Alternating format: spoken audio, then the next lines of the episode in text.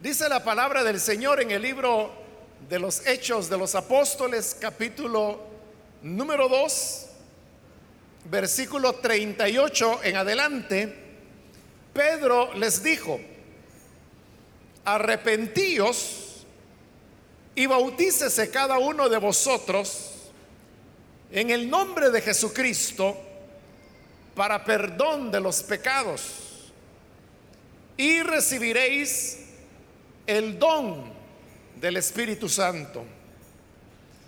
Porque para vosotros es la promesa y para vuestros hijos y para todos los que están lejos, para cuantos el Señor nuestro Dios llamare. Y con otras muchas palabras testificaba y les exhortaba diciendo, sed salvos de esta perversa generación. Así que los que recibieron su palabra fueron bautizados y se añadieron aquel día como tres mil personas y perseveraban en la doctrina de los apóstoles, en la comunión unos con otros, en el partimiento del pan y en las oraciones. Hasta ahí dejamos la lectura. Pueden tomar sus asientos, por favor.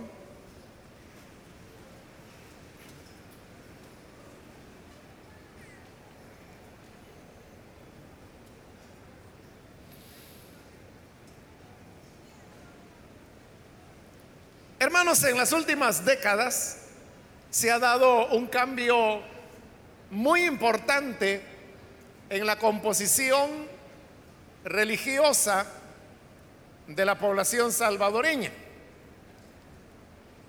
Allá por la década de los 70, pues las estadísticas indican que aproximadamente el 3% de la población salvadoreña manifestaba ser evangélica. Es decir, eran muy pocas personas. Y en la actualidad, en los últimos años no se han hecho nuevas encuestas, pero las más recientes, que son de unos cuatro años atrás, hablan de un promedio de un poco más de 40% de la población actual que manifiesta ser evangélica. Esto significa que en un poco de más de tres décadas, la población evangélica se ha multiplicado más de diez veces de lo que era en la década de los setentas. Esto lo que ha hecho es que el Evangelio se vuelva ahora muy popular y que se puedan encontrar muchas iglesias en muchos lugares y muchas personas que manifiestan ser evangélicas.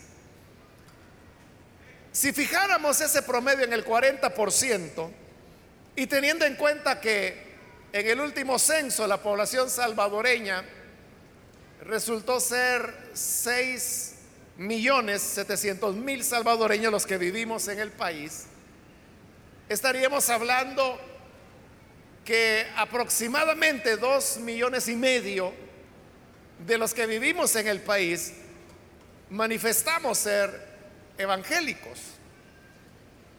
Y esta realidad ha llevado a, muchas personas a preguntarse, ¿por qué si ahora la cantidad de evangélicos en el país es más de 10 veces lo que era tres décadas atrás?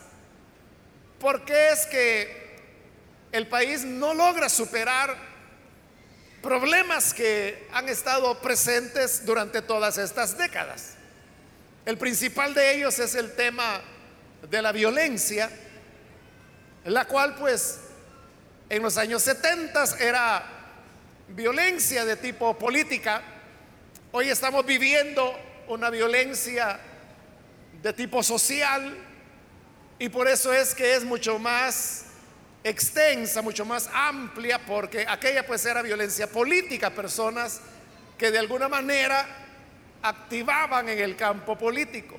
Hoy, como es violencia social, basta con ser parte de la sociedad para que uno normalmente no lo quiere, pero nos vemos afectados por ese tema de la violencia. Entonces, ¿por qué no hay un cambio? ¿Por qué no ha habido, al menos en esa área, aunque uno podría hablar de temas educativos, de temas económicos, de temas de desigualdad social, de temas medioambientales, pero quedémonos con el tema de, la violencia. O sea, ¿por qué la iglesia no ha logrado incidir en que las cosas puedan cambiar o por lo menos mitigarse?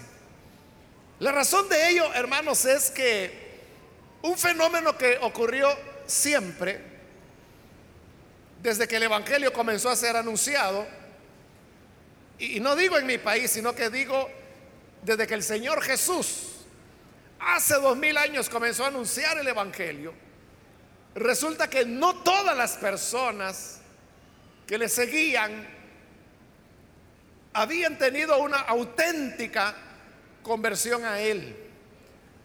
Él tenía un grupo escogido de doce, a los cuales conocemos como los doce discípulos o los doce apóstoles, pero como el mismo Evangelio de Juan lo menciona, en una ocasión el Señor dijo, yo los he escogido a ustedes los doce y uno de ustedes es diablo. Es decir, que entre esos doce había uno que no había tenido una conversión auténtica. Eso hablando de los doce. Pero hablando de la multitud de discípulos que seguían a Jesús, el Evangelio de Juan nos enseña también la misma verdad.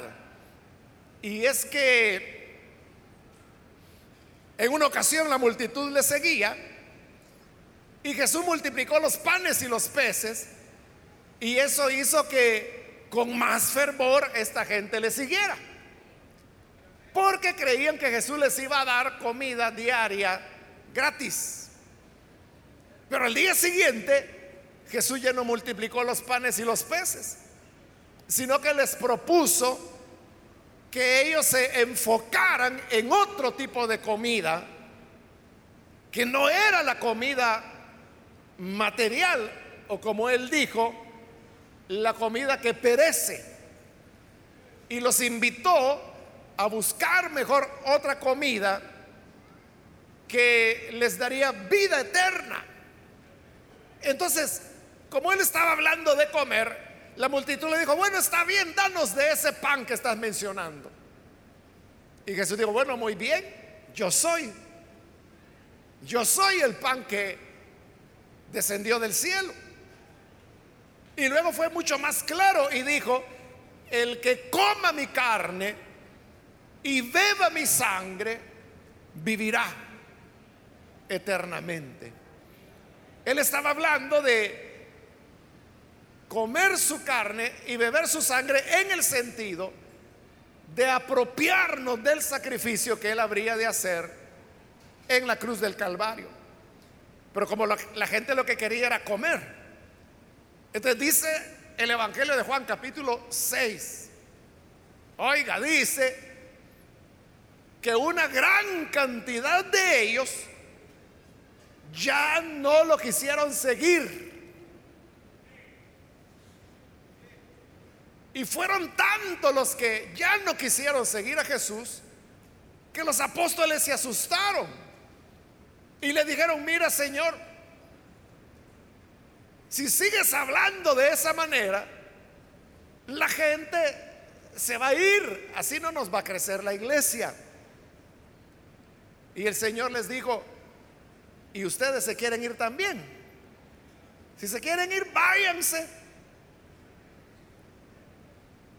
Ahí es cuando Pedro le dijo, Señor, ¿y a quién iremos?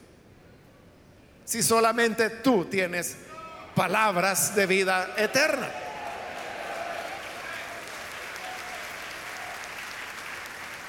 Con esas palabras, Pedro y los demás discípulos estaban mostrando que ellos sí eran verdaderos creyentes.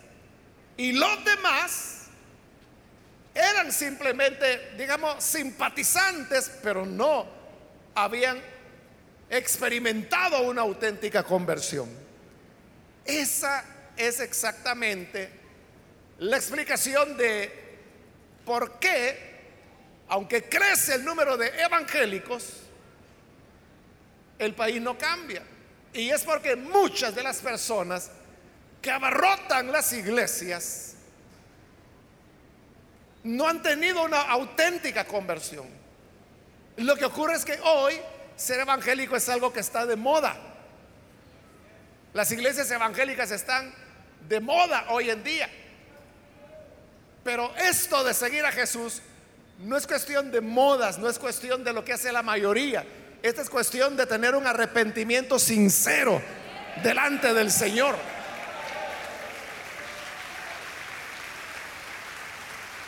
De manera que si a ese más del 40% de salvadoreños que dicen ser evangélicos, uno les preguntara sobre su vida privada, ahí uno se daría cuenta de que son evangélicos de nombre, pero que no han experimentado una auténtica conversión. ¿Cómo podemos entonces saber si cada uno de nosotros hemos vivido una auténtica conversión o si solo estamos de turistas aquí? La respuesta la encontramos en el pasaje que hoy hemos leído, donde en el versículo 38 Pedro anunciando el Evangelio, le dijo a la multitud, arrepentíos. Es decir, el primer paso, el primer elemento para una conversión auténtica es el arrepentimiento. ¿Y qué es el arrepentimiento? El arrepentimiento es un cambio en la mentalidad de la persona. La persona cambia su manera de pensar acerca de Dios, acerca de sí mismo, acerca del pecado, acerca de la santidad, acerca de la salvación, acerca de la condenación. Todo eso cambia en la persona que experimenta un arrepentimiento. El simpatizante del Evangelio o el turista religioso, él no tiene un arrepentimiento. Él va a la iglesia porque es la que está de moda. O porque dice, es que yo iba a la iglesia católica, pero ahí me aburría. Pero en la iglesia evangélica hay más dinamismo, se canta, la música es más bonita. Esa persona no ha tenido una experiencia de conversión. Anda buscando simplemente otro tipo de experiencia. Es como la persona que está delante de la pantalla de su televisor, y como hoy todas pues tienen control remoto, ¿no? Está pasando un canal tras otro canal, pero ¿a dónde se detiene? Donde hay algo que le llama la atención.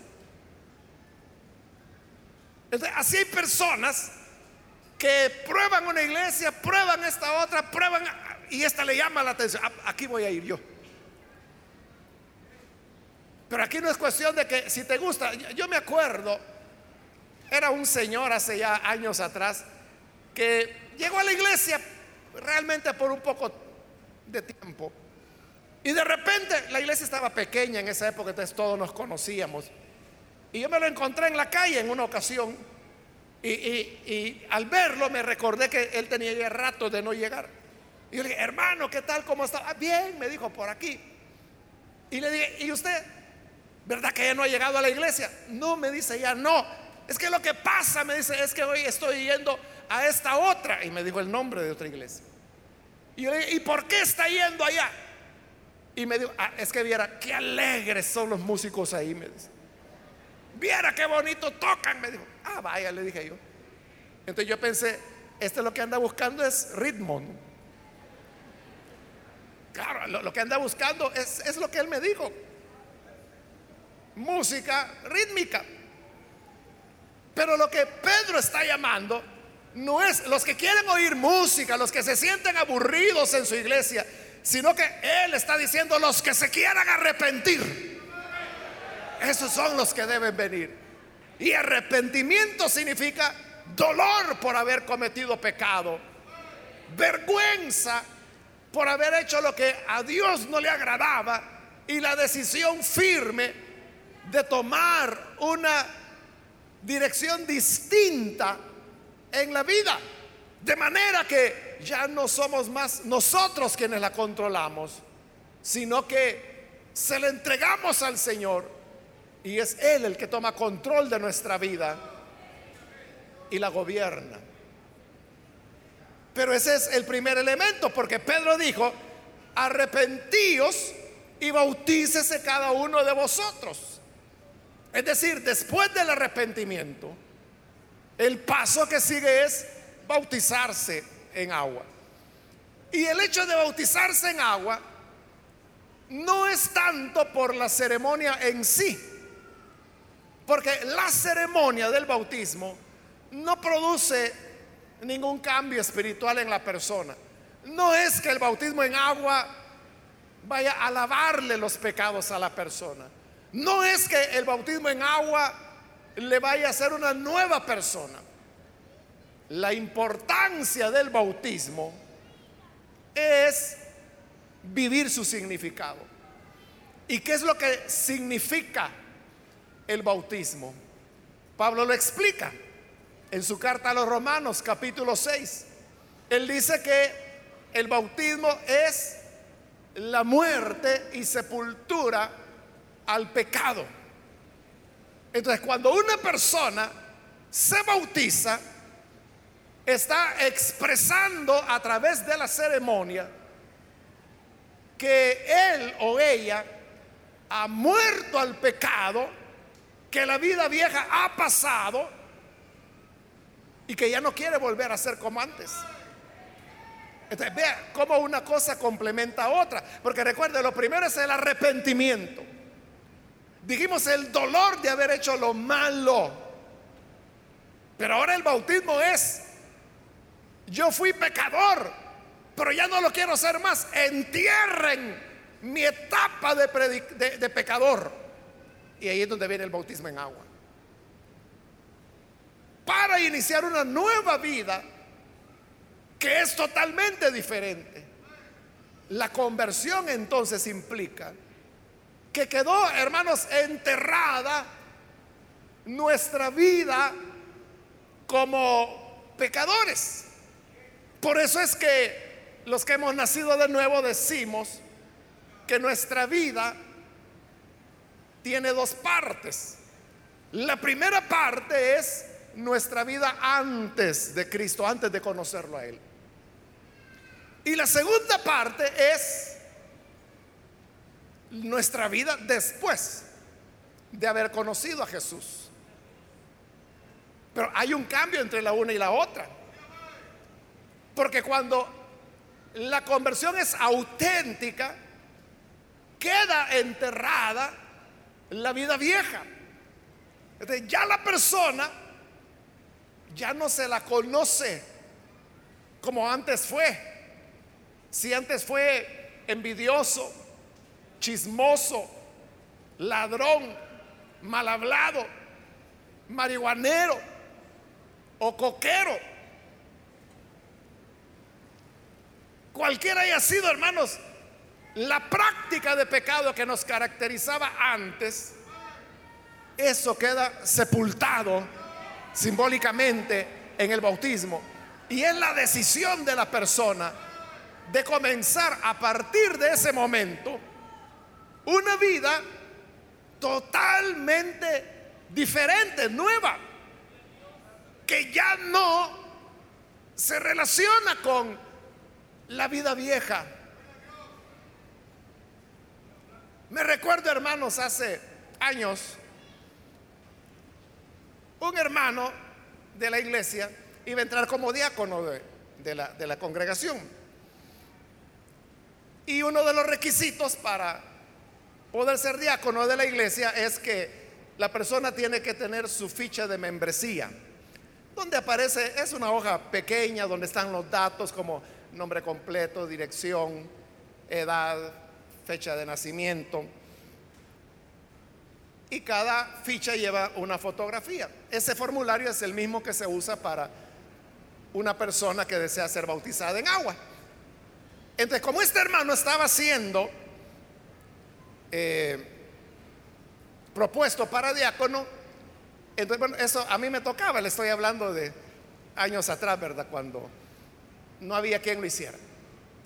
A mí me tocaba ir a todas las fichas que teníamos y empezar a buscar. Claro, estaban clasificadas por orden alfabético. así se le buscaba. Entonces yo busqué la, la ficha de este hermano y no estaba. Eso, hermanos, ocurre con cierta frecuencia, que las personas, como es algo que no se exige y no se está martillando en eso, hay gente que no lo hace. De paso, Aquí hay muchos que tienen quizás dos, tres años de estar en la iglesia y no han llenado su ficha de membresía todavía. Pero existen, existen las fichas de membresía. Entonces, vaya con su pastor y dígale, mire, yo quiero llenar mi ficha de membresía. Bueno, pero algunos no lo hacen. Entonces, yo iba sacando los nombres de aquellas personas que no tenían la ficha de membresía, porque es requisito para ser diácono. ahí estaba el nombre de este hermano y yo lo busqué y le dije, hermano, fíjese que usted ha sido propuesto para ser diácono, pero no tenemos su ficha de membresía. ¿Podría llenarla, por favor? no me dijo, si yo la llené. No le dije, yo la he buscado. Y me dijo, no, yo la llené, me estoy seguro. Entonces, mire, como hay gente, usted sabe que se cambian los apellidos, ¿verdad? A veces. Quizás se pelearon con el papá y se ponen el apellido de la mamá. ¿cuál es su otro apellido? Y me dio, y yo lo busqué por los dos, lo fui a buscarlo otra vez, por los dos y no lo hallé. Y llegué de nuevo, mire hermano, ya lo busqué, no está, tiene que llenar su ficha de membresía. Y no, es que yo la llené, me dice, y me dijo, en tal fecha, cuando yo me bauticé, ¿y quién se la llenó? El pastor fulano, me dijo. Y todo era correcto. Mire, las tuve que revisar todas, hermano, que eran no sé cuántos cientos. No la hallé.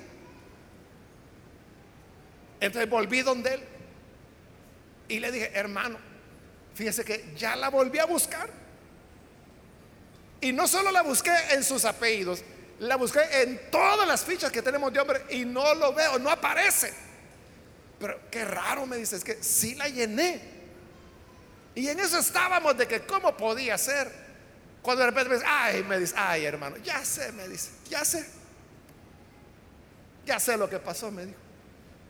Es que me dice como, esa yo la llené cuando me iba a bautizar, me dice, yo estaba recién convertido. Entonces lo que pasa, me dice, es que en la foto usted no me conoce, me dice. Porque esa era una foto de yo recién llegado a la iglesia. Pero busque despacio, me dice, y ahí va a ver. Bueno, está bien, fui más cuidadoso y fui por los apellidos y la hallé. Y cuando veo la foto, cabalmente, era un bruto el que estaba en la foto. De veras, con un bigote que le colgaba casi por acá. O sea, era, terrible. Y era el nombre de él. Y es cierto, dije yo. Y la saqué. Pero para asegurarme, ¿verdad? Porque había mucha diferencia. Hermano, esta es su ficha. Ese soy yo, me dijo. Que le iba a andar conociendo. Si yo ya lo veía vestido y en su juicio cabal, ¿verdad?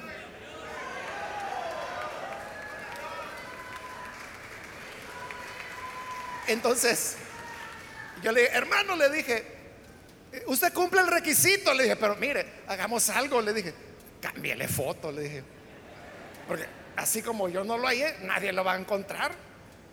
Y él llevó otra foto y la otra yo la dejé guardada de recuerdo, ¿no?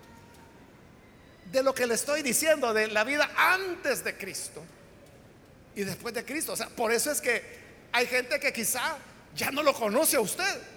Que cuando vino a Cristo su conversión y su muerte al pecado, su renuncia al pecado fue tal que cuando los viejos amigos le encuentran, no están seguros si usted es usted. Y le dicen, hey, vos sos vos. Y usted dice, sí, yo soy yo pero ya no lo reconocen.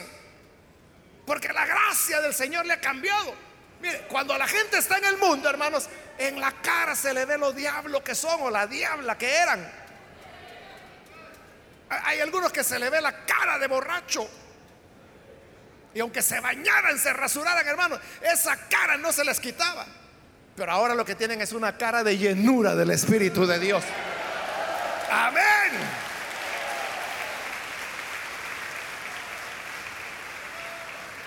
Bueno, quizá me he enfocado mucho, hermanos, en el tema de la, del aspecto físico, ¿no? Pero con eso lo que quiero ilustrar es que en la auténtica conversión uno entierra la vida vieja y ahora tiene una vida nueva. Ahora, en el mismo versículo, Pedro, después de haber dicho arrepiéntanse y bautícense, ya en la parte final dice, y recibiréis el don del Espíritu Santo. Es decir, que en la auténtica conversión, la persona que experimenta ese arrepentimiento recibe el don del Espíritu Santo. El don del Espíritu Santo en el contexto donde Pedro está hablando, que es el día de Pentecostés, es una referencia clara a la manifestación de hablar en otras lenguas o profetizar, es decir, el bautismo, lo que se conoce como bautismo del Espíritu Santo. Entonces vea, no solamente es que la persona se arrepintió de su pecado, es que dejó enterrada esa forma de vida y ahora anda en una vida nueva, pero además de eso, tiene el don del Espíritu Santo. El creyente es alguien que está lleno del Espíritu Santo.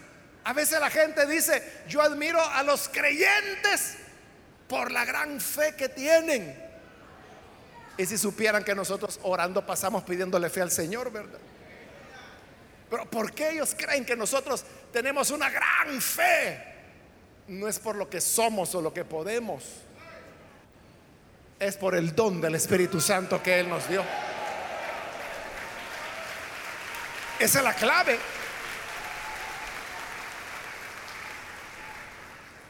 A veces también dicen, yo admiro al fulano la fuerza de voluntad que tiene. Porque él era un gran malcriado y ahora qué bien se expresa, qué bien habla, se volvió educado. ¿Qué fuerza de voluntad tiene? No hay tal fuerza de voluntad. Nosotros no podemos nada por nosotros mismos. Es el don del Espíritu Santo el que nos da el poder, la autoridad para poder hacerlo.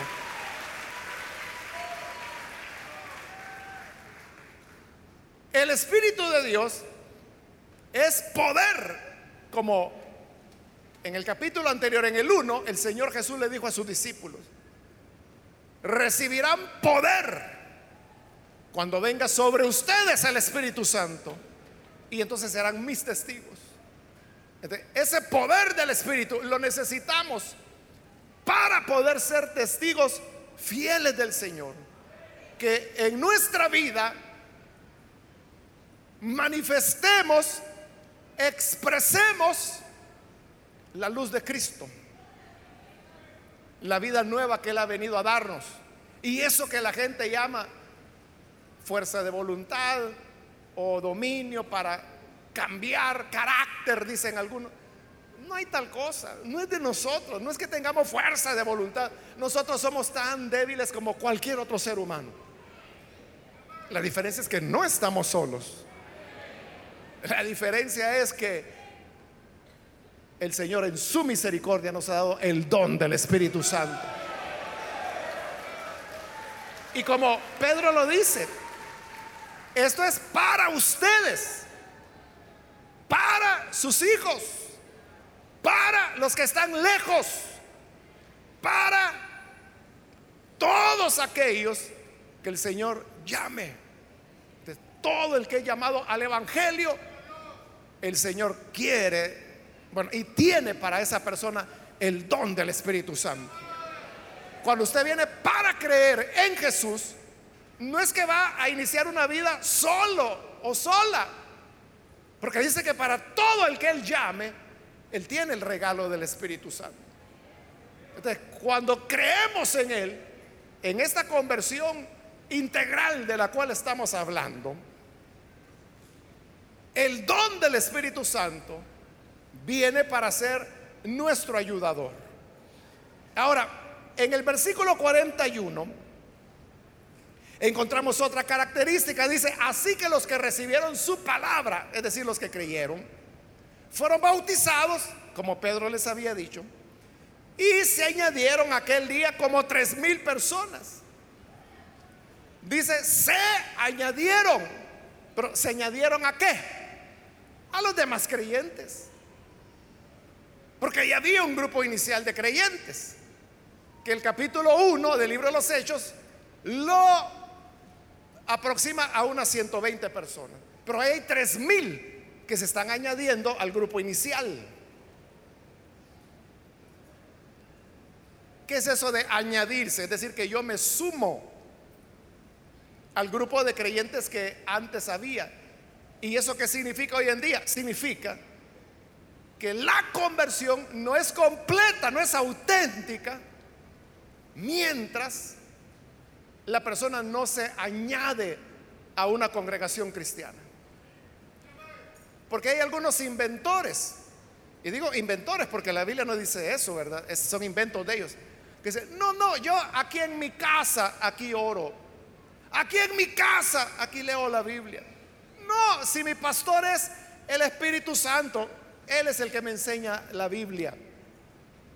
Y ellos creen que eso está bien, pero como les digo, es un invento. Son inventores porque la Biblia no dice eso. La Biblia lo que dice es lo que estamos leyendo acá. Que los que creían se añadían. Se añadían a qué? A la iglesia. En Hebreos, la Biblia dice claramente, no dejando de congregarnos. El hecho de reunirnos, congregarnos, es parte de una auténtica conversión. ¿Por qué? Porque una oveja aislada está en peligro.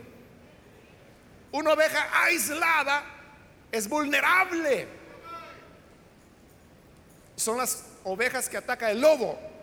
El lobo no ataca al rebaño porque sabe que en el rebaño por ahí anda el pastor que lo va a agarrar a palos. Pero la ovejita aislada, esa que dice, no, no, yo aquí en mi casa, aquí yo tengo mi oración con Dios le va a dar una revolcada el diablo que no va a volver por otra. Por eso es que los creyentes creían y se añadían. Se arrepentían y se añadían. Morían a la vida vieja y se añadían a la iglesia. Porque la iglesia no es un invento de hombres. Las iglesias no le inventaron los pastores. La iglesia es una idea de Jesús. Él lo dijo, edificaré mi iglesia. Él fue quien trajo la idea. Él es la primera persona que utilizó la palabra iglesia en las escrituras. Él fue el primero. Cuando dijo, voy a edificar mi iglesia. Es una idea de Jesús. No sea inventor y no pretenda tener mejores ideas que Jesús. Que la idea de Jesús es que todos seamos parte de una iglesia. Y termino ya, hermanos, con el último pensamiento y solo se lo voy a dejar como un pensamiento. En el versículo 42 dice que esos que se añadieron perseveraban en la doctrina, en la comunión, en el partimiento del pan, que era la ceremonia de la Santa Cena, en las oraciones. Es decir, la perseverancia es el elemento complementario de una auténtica conversión. No es conversión cuando una persona llegó a una iglesia, levantó la mano, quizás se bautizó en agua y estuvo dos, tres años y de ahí se fue a pecar de nuevo. Esa no es conversión. Dice que ellos perseveraban, perseveraban. Y el punto, hermanos, es que aquí nos seguimos viendo. A veces hay hermanos que me dicen, hermano, me dice, ¿cómo ha estado? Bien, les digo. Y me dice, ¿y qué se había hecho? Tenía rato de no verlo. Al contrario, le digo, ¿usted qué se había hecho? Porque yo siempre estoy donde he estado, detrás del púlpito. ¿Me quiere ver? detrás del púlpito donde estoy siempre. Desde hace 38 años he estado detrás del púlpito. O sea, 38 años de ministerio, pero de conversión ya llevo 43. Entonces, ¿a dónde he estado? Bueno, en los últimos 43 años en la iglesia. Y en los últimos 38 detrás del púlpito. ¿Usted dónde ha estado? Que dice que tiene rato de no verme. Entonces, rato que tiene de no venir a la iglesia. Pero la auténtica conversión es perseverancia. Amén, hermanos.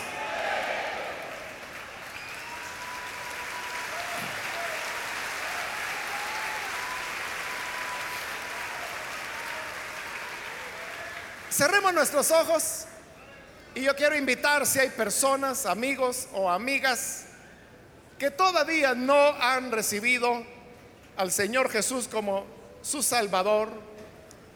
Si este es su caso, yo quiero invitarle para que no deje pasar el día de hoy y pueda venir para recibir al Señor Jesús como su Salvador. Si hay alguna persona algún amigo, alguna amiga que necesita recibir al Señor por primera vez, le invito que en el lugar donde está se ponga en pie en señal de que desea recibir al Hijo de Dios como su Salvador. Cualquier amigo o amiga que necesita venir para creer en el Hijo de Dios por primera vez, póngase en pie para que oremos por usted. Recuerde que una auténtica conversión implica el arrepentimiento, el morir y enterrar la vida vieja. Implica recibir el don del Espíritu Santo. Implica congregarse en una iglesia. E implica perseverar en ella. ¿Quiere usted tener esa conversión? Muy bien, aquí hay una persona, Dios la bendiga, bienvenida. Alguien más que necesita venir para creer en el buen Salvador. Póngase en pie, vamos a orar. Alguien más, yo le invito para que lo haga rápidamente. Venga para creer en el Salvador. Y oraremos por usted. Hay alguien más que necesita creer en el Hijo de Dios. Póngase en pie. Y vamos a orar por usted. Hoy es el día aceptable. Hoy es el día de salvación. ¿Hay alguien? ¿Alguien más que necesita venir? Póngase en pie. Si hay hermanos o hermanas que se han alejado del Señor o su conversión no ha sido tan firme, pero hoy necesita hacer que su conversión sea total, completa, póngase en pie también y oraremos por usted. Muy bien, aquí hay un hombre, Dios lo bendiga, bienvenido. Alguien más que necesita pasar, póngase en pie. Y venga, vamos a orar con toda confianza. Hoy es el momento cuando puede ponerse en pie. Y vamos a orar por usted. Muy bien, aquí hay otra persona. Dios le bendiga. Bienvenido. Acá en el pasillo hay otra persona que viene. Dios la bendiga. Bienvenida. Y aquí hay otro hombre más que pasa. Dios lo bendiga. Bienvenido también. Alguien más que necesita venir al Señor. Muy bien, aquí adelante tenemos otra persona. Dios la bendiga. Bienvenida. Alguien más que necesita pasar. Póngase en pie. Acá en el pasillo central. Dios la bendiga. Bienvenida también. Alguien más que necesita venir. Venga ahora porque voy a finalizar la invitación. Termino hoy. Pero si hay alguien más que necesita venir, póngase en pie.